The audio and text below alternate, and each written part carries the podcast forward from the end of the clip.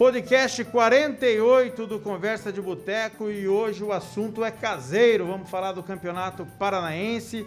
Mais uma edição é, começou no final de semana, já está paralisado, só volta após a semana de restrição que está no estado do Paraná e só no dia 8 retoma o Campeonato Paranaense, mas tivemos já dois jogos. Mas no programa de hoje a gente vai relembrar um pouco das equipes do interior, as principais equipes, todos os campeões é, estaduais, os times mais cascudos da história do nosso futebol. Vamos falar muito do União Bandeirante aqui, que era muito difícil enfrentar o União Bandeirante, já o extinto União Bandeirante. Vamos falar, quem lembra, mas o J. Malucelli já foi vice-campeão paranaense, vamos destacar aqui também, e mostrar o ranking aqui dos maiores vencedores, que eu já adianto aos senhores, que é o Coritiba, disparado 38 títulos estaduais, o Furacão, na edição de 2021, busca um tetracampeonato. Um tetra que foi o máximo que o Atlético já conseguiu em campeonatos estaduais, nunca foi pentacampeão. Vamos falar do penta do tricolor, o Coritiba, que também tem grandes sequências de títulos no campeonato estadual.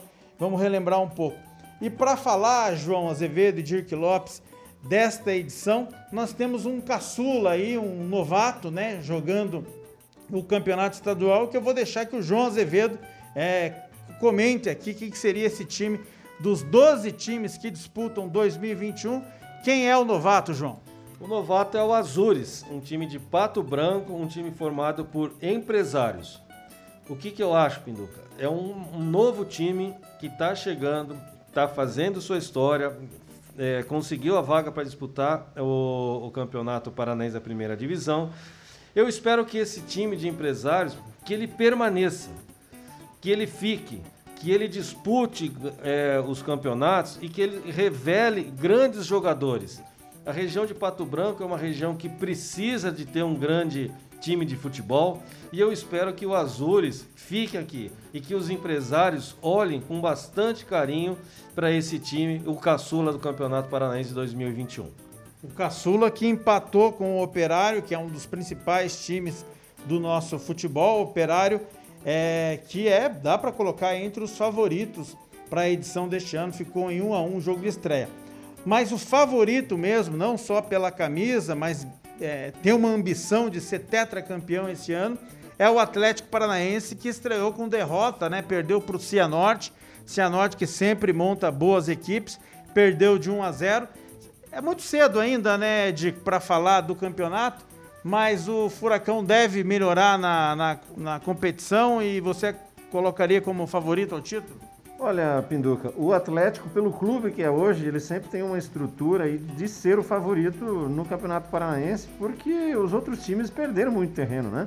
O Curitiba e o Paraná, há 10, 20 anos atrás, também eram grandes papões de títulos, né? O Paraná foi pentacampeão, mas o Paraná perdeu muita estrutura. O Atlético tem, desde 2013, está colocando reservas para jogar o campeonato. Um time, não diria reservas, mas time não considerado o principal.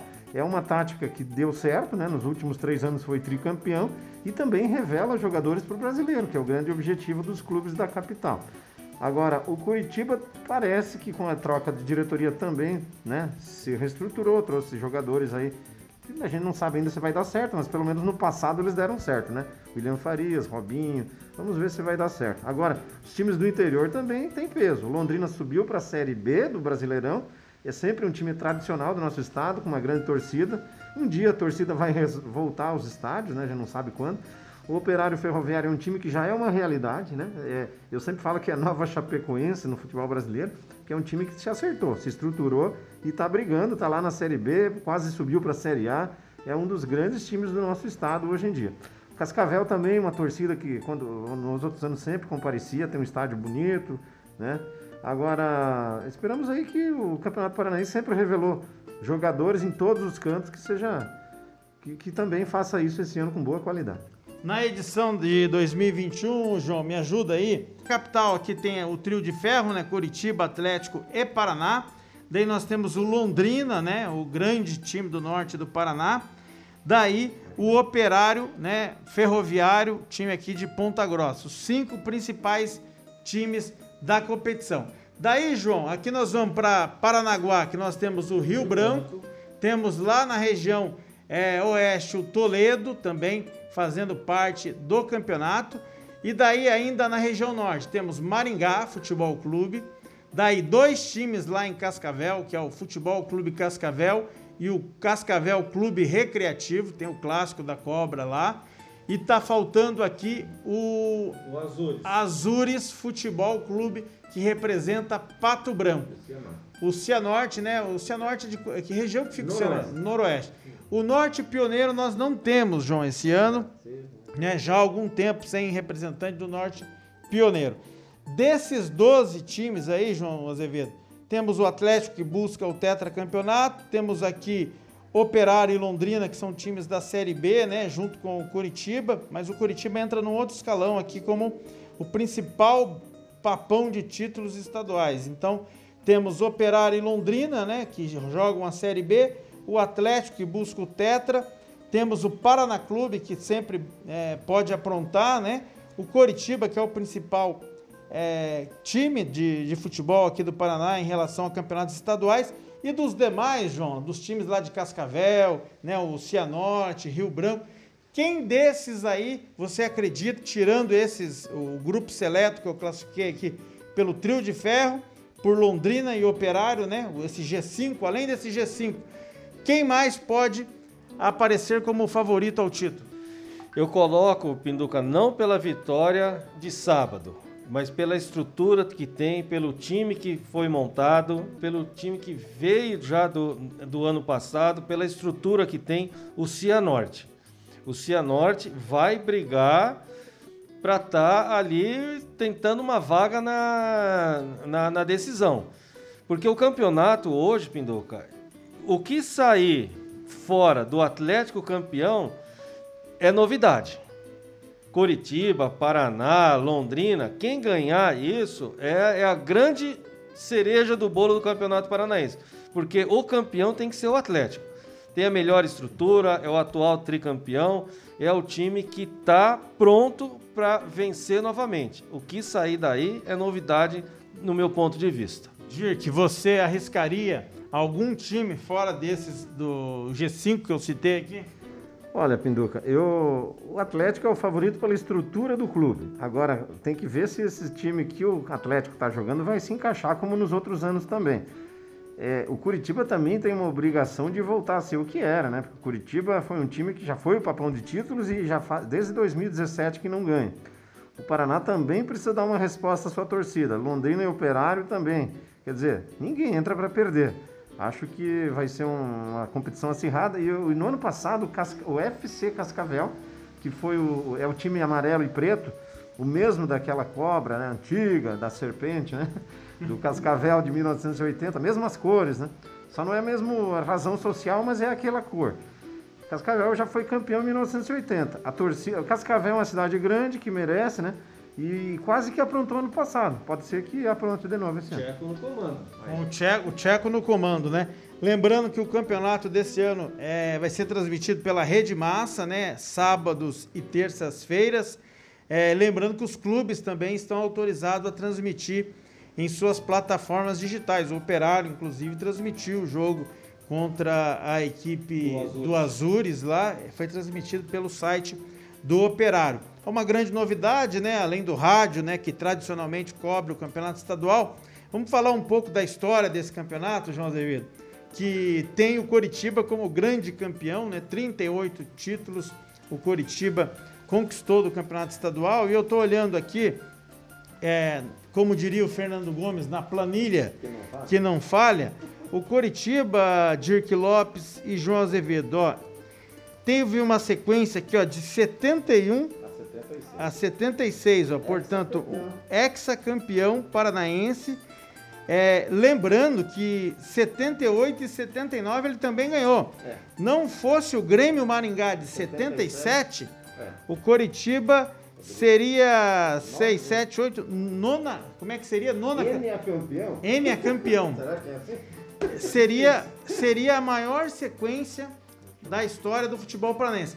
Lembrando que o Coelho, lá em Minas Gerais, Dez. foi 10 vezes campeão, né? Talvez, talvez a maior sequência. O Coxa também, João, teve recentemente uma sequência aqui, deixa eu puxar, que foi aqui, ó, 2008, não, é, Foi 2010, 11, 12, 13. Tetracampeão. é, mas olha aqui, ó, 2008 foi campeão, daí 2009 ficou de fora, daí 2010, 2011, 12, 13. Então ele foi tetra, poderia ser hexa novamente, não fosse Atlético Paranaense J. Malucelli, João. Foi- O J foi foi vice-campeão. Foi o Maringá que eliminou o Curitiba em 2014, de novo. 2014 o Curitiba perdeu para o Maringá no Couto, é, 1x0 fora e 1x1 em casa com o Alex em campo. O Alex foi tetracampeão em 2014, em 2013, mas em 2014 não conseguiu passar pelo Maringá de novo. Pedra no sapato do Curitiba. Temos também, João Azevedo, que destacar aqui, o Atlético Paranaense tem aqui uma sequência de um tricampeonato, né? 2000, 2001 e 2002. Lembrando que 2002 é, tem aquele título dividido, né? Com o, Irati. O Irati ganhou a fase do interior e o o Atlético ganhou o supercampeonato aqui. Isso foi um tricampeonato.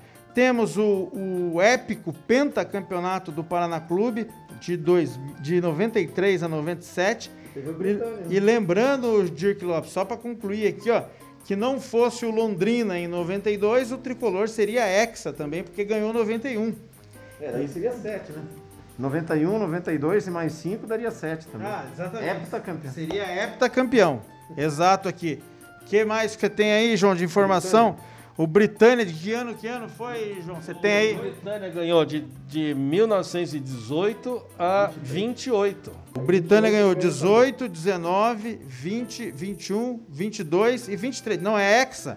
Hexa. Então veja só, o Coritiba, então, então o Coritiba tem um hexacampeonato e o Britânia, já extinto o Britânia, tem um hexacampeonato. Agora o que eu quero colocar aqui para vocês é o ranking de títulos. Coritiba 38, Atlético Paranaense 26, Paraná Clube 7, Britânia 7. Daí nós contamos aqui o Ferroviário 7, né? Tá aí, João. Oito vezes. Oito vezes? Oito vezes, o Ferroviário.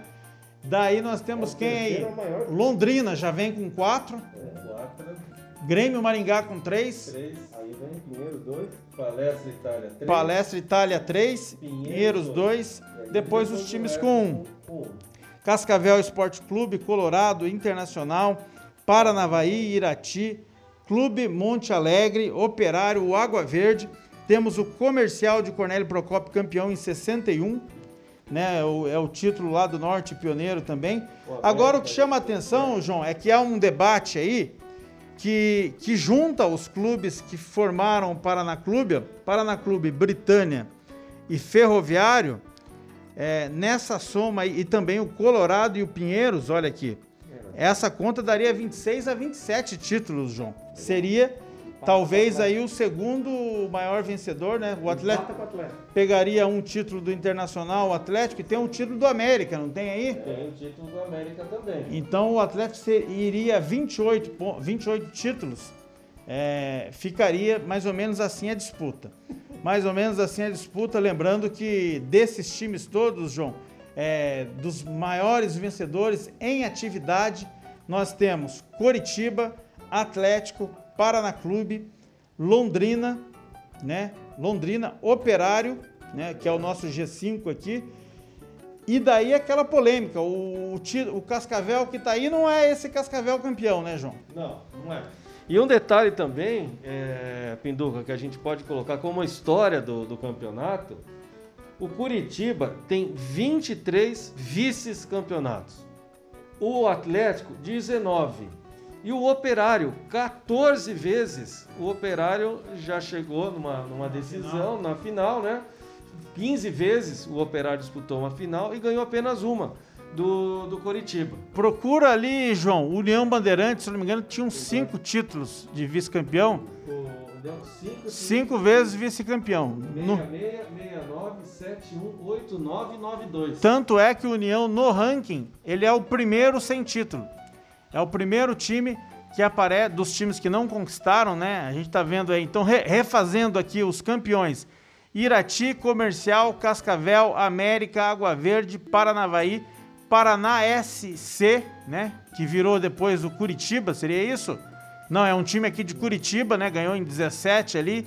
Internacional, Colorado, né? É, quem mais tem ali? Operário, Pinheiros, Palestra, Grêmio Maringá, Londrina, Britânia, Paraná Clube, Ferroviário, Atlético e Curitiba são os campeões estaduais.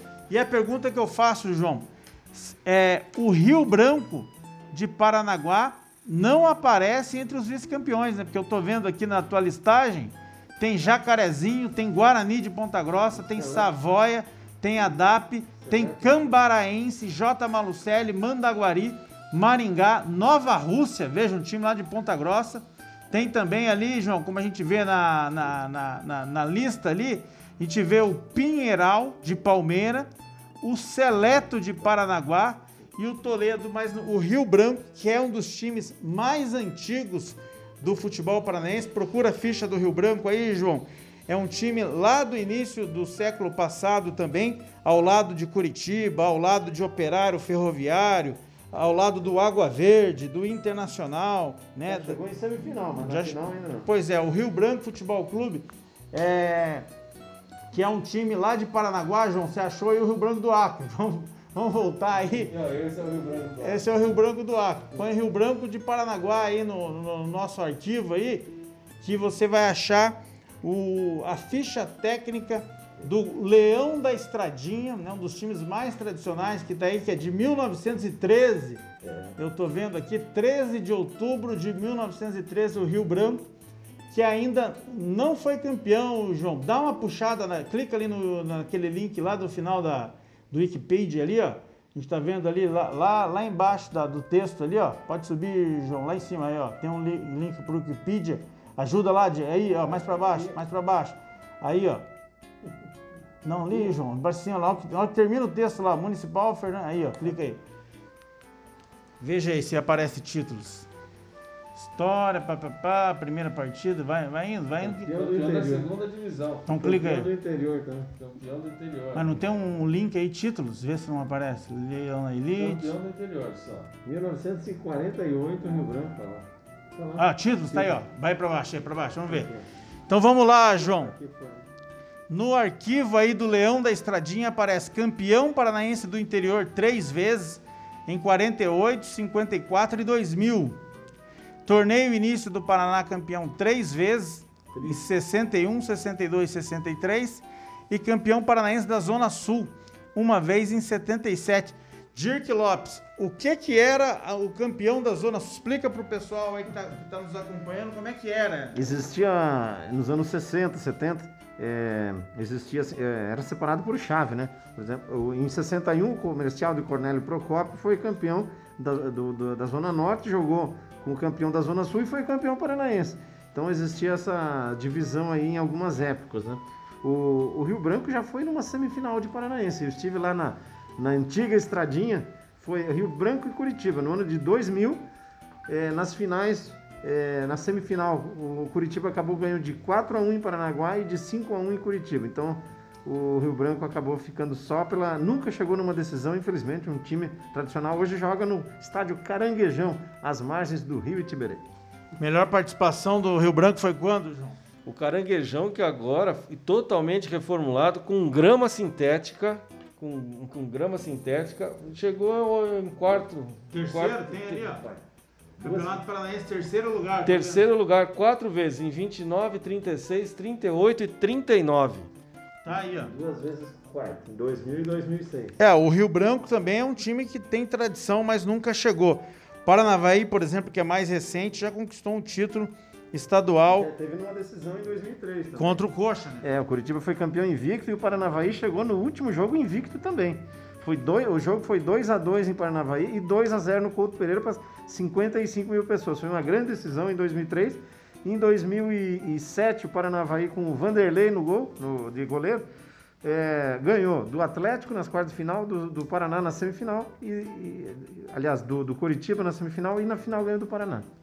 Tá certo. Para finalizar esse episódio, João, do Campeonato Paranaense, que vai voltar, né? É, começou é, de maneira tumultuada aí, bem na, na, na, no final de semana que o governo do estado do Paraná decretou aí um toque de recolher das 8 da noite até as 5 da manhã. Então o campeonato ele teve dois jogos apenas, está paralisado, volta no dia 8. João, é, dessas histórias aí dos times de interior, né, de, de todo esse tempo de campeonato paranaense, algum, algum fato que te, que te recorde aí de algum local que era difícil de jogar, ou sei lá, jogar lá no Iguaçu, né, União da Vitória, quase estado de Santa Catarina, algum, alguma dessas viagens chama atenção? Eu acho que o, vamos dizer assim, o lugar mais folclórico do, do, do futebol paranaense é Bandeirantes. É. Né? Pelo Meneghel, por tudo que ele fazia no campo, por tudo que ele falava, por toda a história que, que tinha, que dava tiro na bola, que pressionava juiz. E realmente ele fazia isso, mas fazia isso em prol do seu time, para que seu time vencesse o, o, os jogos lá e quem fosse jogar lá sempre se sentia pressionada. Então acho que o local mais folclórico do, do futebol paranaense é Bandeirante. É uma pena que o Bandeirantes é, esteja fora, que o União não dispute mais, que tenha terminado, porque revelou grandes jogadores. Você vê o Fábio hoje jogando no, como goleiro do, do Cruzeiro, foi revelado no. O Nilmar. Nilmar, que jogou no Corinthians, do Internacional, também saiu de Bandeirantes. Também saiu de Bandeirantes. Então, quer dizer, é uma região forte. O Matsubara também, que era ali um grande adversário do, do União, também teria que voltar. Mas a gente sabe das condições do, dos clubes hoje. Por isso que eu disse no começo que eu torço bastante para que o Azures, né, um time de empresários, que ele permaneça por muitos anos. Dirk, é, o João citou o Matsubara. Ali tem um episódio curioso. O Matsubara ele deixou Cambará para jogar uma temporada em Londrina, né? Foi. E nesse ano, inclusive, o Neto, craque de bola, campeoníssimo da seleção do Corinthians, foi jogar no Matsubara. E o Matsubara chegou nas semifinais do Paranaense de 95, jogou com o Curitiba. Esse jogo é, das semifinais acabou sendo no estádio do Café. O Matsubara ganhou de 2 a 1 e o Curitiba teve que ganhar no tempo normal aqui de 2 a 0 e de mais 1 a 0 a prorrogação para eliminar o Matsubara e chegar na final com o Paraná. Mas o Neto fez golaços no, no Matsubara. É, teve um, um, gol que ele faz é, no ângulo aos 44 segundo tempo e sai comemorar para a torcida e tinha 50 pagantes no estádio, não tinha ninguém. Então ele comemorou o gol sozinho, foi uma coisa folclórica. Outra coisa folclórica é o Nuno Leal Maia, foi técnico do Londrina. Nós temos grandes é, coisas folclóricas no futebol paranaense. O goleiro, um massagista que evitou que a bola entrasse num, num gol. É, Toledo e Atlético, se não me engano, a bola estava entrando, gol do Atlético. O massagista Toledo entrou e chutou na bola. Quer dizer, essas coisas que só acontecem no futebol paranaense. Agora, olha que curioso, João, só pegando pela memória. É, teve uma época que o Campeonato Paranaense tinha lá Platinense em Santo Antônio da Platina, o Comercial em Cornélio Procópio, o Bandeirante União Bandeirante, a, o Matsubara de Cambará e anteriormente o Cambaraense, né? Que era daqui. A, gente está falando de norte pioneiro. Daí tinha Londrina, né? Em Londrina, Nacional de Rolândia, que disputou até pouco tempo atrás, estava jogando aí. Daí mais para frente ali você ia encontrar Maringá, e para Arapongas, Maringá, é, Maringá, Arapongas, Apucarana e Paranavaí, lá no extremo, né? E Cianorte, para a gente falar só da faixa de cima do, do, do, estado do Paraná. Daí na parte de baixo, João Azevedo, a gente tinha Rio Branco, Paranaguá, os três times de Curitiba, mais o J. Malucelli, né? Então eram é, cinco aqui. Daí você ia para Operário, Irati, Prudentópolis, Batel de Guarapuava, Pato Branco, Pato Branco. Francisco Beltrão também, Francisco Beltrão também tinha. E Engenheiro Beltrão, mas o engenheiro é lá em cima. É, engenheiro é lá em cima. E o Foz já. A região de Foz que era meio vazia, né? Porque era o Foz e não tinha mais nada ali. Região Sudoeste. o Cascavel. Cascavel. o Toledo, né? Que, que ainda tá. O Toledo, que, que disputa agora com os dois times de de, de Cascavel. Então você pega ali a parte do norte pioneiro até, é, vamos colocar o Paranavaí ali, eram, vamos dizer assim, que eram times mais fortes do que a parte de baixo, né? É que a parte de baixo tinha os três da, da capital que você dá um equilíbrio. Mas a parte do, do estado ali, do norte pioneiro, era muito forte no futebol. E sem contar, né, Dir, que a questão da DAP de Campo Mourão, que a gente citou aqui, é, temos também ali o time, esses times é, capitaneados lá pelo folclórico Aurélio Almeida, é, o Imperial, só que daí, jogava aqui em São José. Né? É, chegou a jogar aqui no estádio do Pinhão, em São José dos Pinhais, é, depois virou Real Brasil. Quer dizer, é, são vários times, né? Muda-se muito também a razão social de alguns times no Paraná. O ADAP era. Tinha uma época que virou. O Grêmio Esportes Maringá virou Galo ADAP, daí foi para Campo Mourão. É uma coisa que você nem entende como é que funciona. Virou Galo Maringá um outro ano também. É, pois é. Primeiro era Grêmio Esporte Maringá, daí tinha o Galo Maringá, aí tinha o MEC, que era o Maringá Esporte Clube, aí o MAC, Maringá Atlético Clube. Olha, não me pergunte porque eu já me perdi. E tem também, João. E o clássico do, do café, né? Que com todas essas mudanças dos times de Maringá se perde um pouco da, da rivalidade, né? Entre as duas cidades. Tá certo. Fica aí então o podcast do Conversa de Boteco. A gente volta numa outra oportunidade falando aqui do nosso futebol ou de um outro grande assunto polêmico e talvez o retorno da temporada 2021, Campeonato Brasileiro, Copa do Brasil também na reta final e até as novas chaves da Libertadores. A gente fica por aqui, lembrando que você pode seguir o podcast do Conversa de Boteco na sua plataforma de áudio preferida, indique para os amigos. Estamos no Spotify, no Google Podcast, Apple, Apple Podcast, Castbox, SoundCloud e também é, no Deezer. Você não pode perder Conversa de Boteco. Só digitar ali no seu buscador, salvar e estar seguido. Lembrando, João Azevedo, quero mandar um abraço aqui para os nossos ouvintes. audiência fantástica do podcast aqui do, do episódio o, o podcast, o episódio que a gente falou do Campeonato Mundial do Palmeiras. Esse é um programa que está sendo bastante ouvido aqui no nosso histórico. Mandar um abraço para todo mundo. Você que está nos ouvindo, não deixe de nos seguir, tá certo? A gente volta num próximo episódio.